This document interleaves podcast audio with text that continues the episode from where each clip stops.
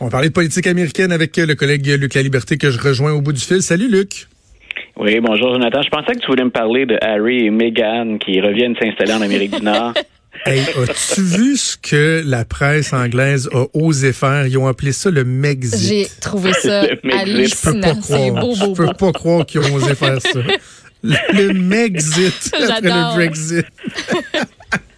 Ça euh, va outstager un gros vote qui est aujourd'hui pour le Brexit. Là. Ah Toute cette affaire-là, c'est n'importe quoi. ça se peut qu'il s'en vienne au Canada. En tout cas, on en reparlera un autre temps. euh, Luc, mon, mon, espèce de devin, toi, tu es parmi, je trouve, les rares qui euh, prévoyaient ou qui anticipaient que la sortie de Donald Trump hier pourrait euh, potentiellement amener une, une, désescalade des tensions entre l'Iran et les États-Unis. C'est effectivement ce à quoi on a assisté hier.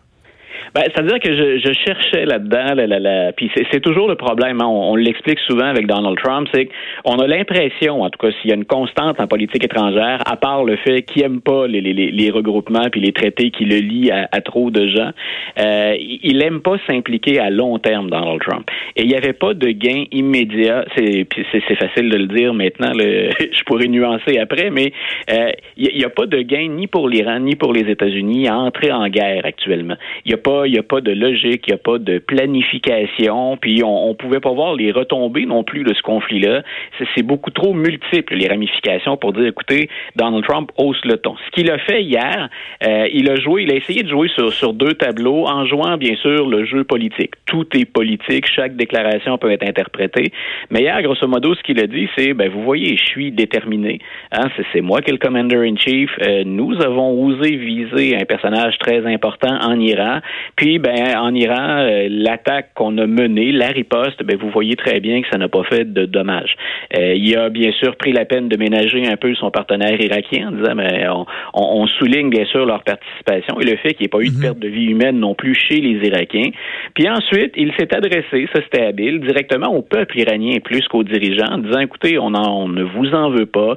Ce que les États-Unis souhaitent ultimement, c'est un monde de paix. Votre pays a un beau, euh, un, un bel avenir bien sûr, si, si on travaillait ensemble. Puis euh, aux dirigeants, il a dit, ben revenons à la table de négociation.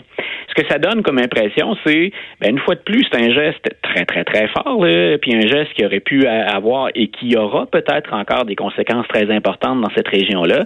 Mais c'est Donald Trump qui sort les muscles, mais qui ensuite revient à une position un peu plus modérée. Ça lui a permis de dire hier, puis de, de, de mentir sur ce sujet-là aussi, mais il a dit, regardez, Obama, moi j'en avais contre l'entente sur le nucléaire iranien. Je vous ai déjà expliqué que c'était pas une bonne entente. Moi, je serais plus vigoureux que ça. Mais au sortir de la conférence de presse d'hier, ou de son allocution plutôt, on avait l'impression que c'était more of the same. C'est-à-dire qu'on avait relativement changé peu de choses. Qu'est-ce que Donald Trump a dit hier au-delà de vous voyez que je peux frapper? Ben, c'est on va s'asseoir pour négocier quelque chose et je reviens avec des sanctions économiques. Mais ça, c'était déjà en place et c'était déjà la politique qu'on avait adoptée. Donc, est-ce qu'on a fait beaucoup de bruit pour peu de retombées? On verra. Mais c'est intéressant de l'entendre parler hier. Puis bien sûr, on ne peut que se réjouir. on dit des choses, parfois on critique, mais on ne peut que se réjouir que Donald Trump ait entendu ses conseillers ou que lui-même ait décidé que c'était le temps d'y aller d'un apaisement ou d'éviter que l'escalade ne grimpe euh, encore ou que la tension ne grimpe encore un peu. Mais, en même temps, Luc, faut pas, faut pas croire que tout est réglé. Là. dire, il suffirait de peu pour que les tensions euh, reviennent, que ce soit une, réponse, une réponse supplémentaire de l'Iran. Bon, j'ai vu qu'il y avait un, ministre qui avait dit oui, notre réponse elle est terminée, mais quand même le guide suprême lui disait non, ça va en prendre plus. il suffirait de peu pour que les tensions se ravivent quand même. Et non seulement, et, tu as parfaitement raison, Jonathan, mais non seulement les tensions entre les deux partenaires directement, mais dans tous les réseaux d'alliés qu'on a dans la région. Moi, quand j'ai parlé de Soleimani, entre autres, j'ai dit, M. Soleimani, c'était le, le, premier, on peut pas appeler ça un diplomate dans ce cas-ci, mais c'était un des principaux artisans du réseau de la toile que tisse l'Iran dans la région. Parce que nous, on l'étudie bien sûr à partir de l'Amérique, on est à distance, euh, mais dans cette région-là, l'Iran travaillait très fort, puis il y avait de nombreuses antennes sur le terrain. Donc, si on peut dire ben, au régime des ayatollahs, euh, voici ce qu'on vous propose, puis est-ce que c'est assez ou pas et qu'on négocie, euh, il se passe quoi avec tout ce réseau qu'on a établi sur le terrain? Est-ce qu'on pourrait être tenté de réagir ou de prendre les choses en main? Parce qu'assurément, la réponse de Donald Trump, elle a déstabilisé plein de monde, les ennemis comme les alliés. D'ailleurs, je ne sais pas si tu as remarqué hier dans la conférence de presse que notre premier ministre, M. Trudeau, a faite euh, au sujet de l'écrasement de, l'avion, de, la, mm-hmm. destruction de l'appareil, mais on l'a interrogé aussi sur la question de l'Irak et de l'Iran, sur l'effort canadien, et il a été très, très réservé. Il a offert une réponse que moi, je trouvais très convenue. C'est-à-dire, écoutez, on était sur le terrain en Irak, nous, puis l'idée, c'est de lutter ou de contribuer à la lutte pour le terrorisme, contre le terrorisme. On va demeurer sur le terrain, on va toujours être là. Mais il a euh, systématiquement refusé, dans deux, trois questions, de s'associer à la démarche de Donald Trump ou encore euh, à l'opération menée par Donald Trump. Et hier, c'est une des choses que M. Trump a faites. Et là, je me suis dit, il a quand même un certain culot, le président.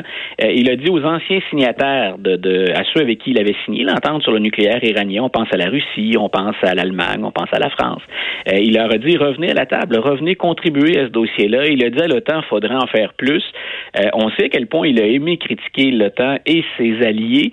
C'est, ça a été, c'est même une thématique récurrente dans son cas. Puis voilà qu'après avoir agi tout seul, il leur demande de revenir à la table ou de revenir sur le terrain. Puis je pense que la réaction de M. Trudeau hier, elle évoquait la réaction qu'auraient eu plusieurs leaders euh, à l'intérieur de l'OTAN qu'on aurait pu interroger hier, c'est-à-dire est-ce qu'on a vraiment envie de travailler avec Donald Trump? Parfois, on n'aura pas le choix, mais jusqu'où on va et jusqu'où on peut avoir confiance dans une offre qui provient du président américain?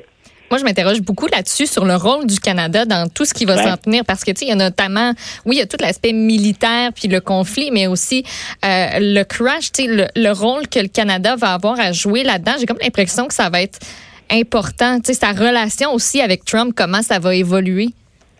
On est, euh, Maude, c'est très intéressant que tu soulignes ça, parce que je le répète souvent, mais je le répète en classe à mes étudiants, parce qu'il y en a des pro-américains, il y en a des anti-américains. Pour le meilleur et pour le pire, on n'a pas le choix d'être près des États-Unis. C'est toujours quelle est la marge de manœuvre qui nous reste? Euh, les États-Unis, c'est non seulement l'économie, c'est notre sécurité aussi. Euh, quand ça va mal ou que les États-Unis sont menacés, c'est toujours inquiétant pour nous. Puis on n'a pas le choix, bien souvent, de mettre l'épaule à la roue quand vient le temps d'intervenir sur la scène internationale.